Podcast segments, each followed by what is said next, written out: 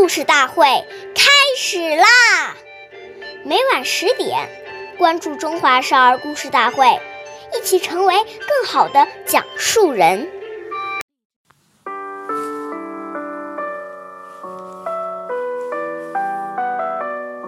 岁月易流逝，古诗永流传，弘扬中华瑰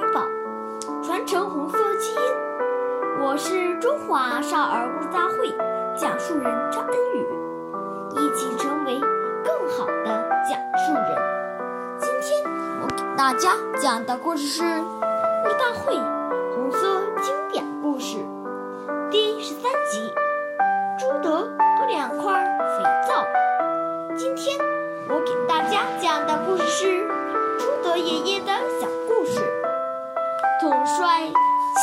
千军万马的总司令，朴素的宛若一农夫。朱德爷爷不但自身廉洁奉公，而且严格教育子女。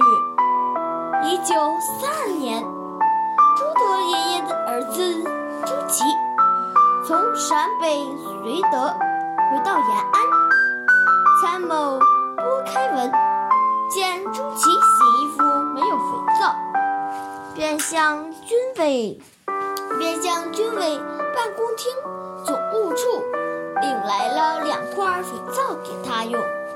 朱德爷爷看见了，便要求便要求翻开文退回所领的肥皂。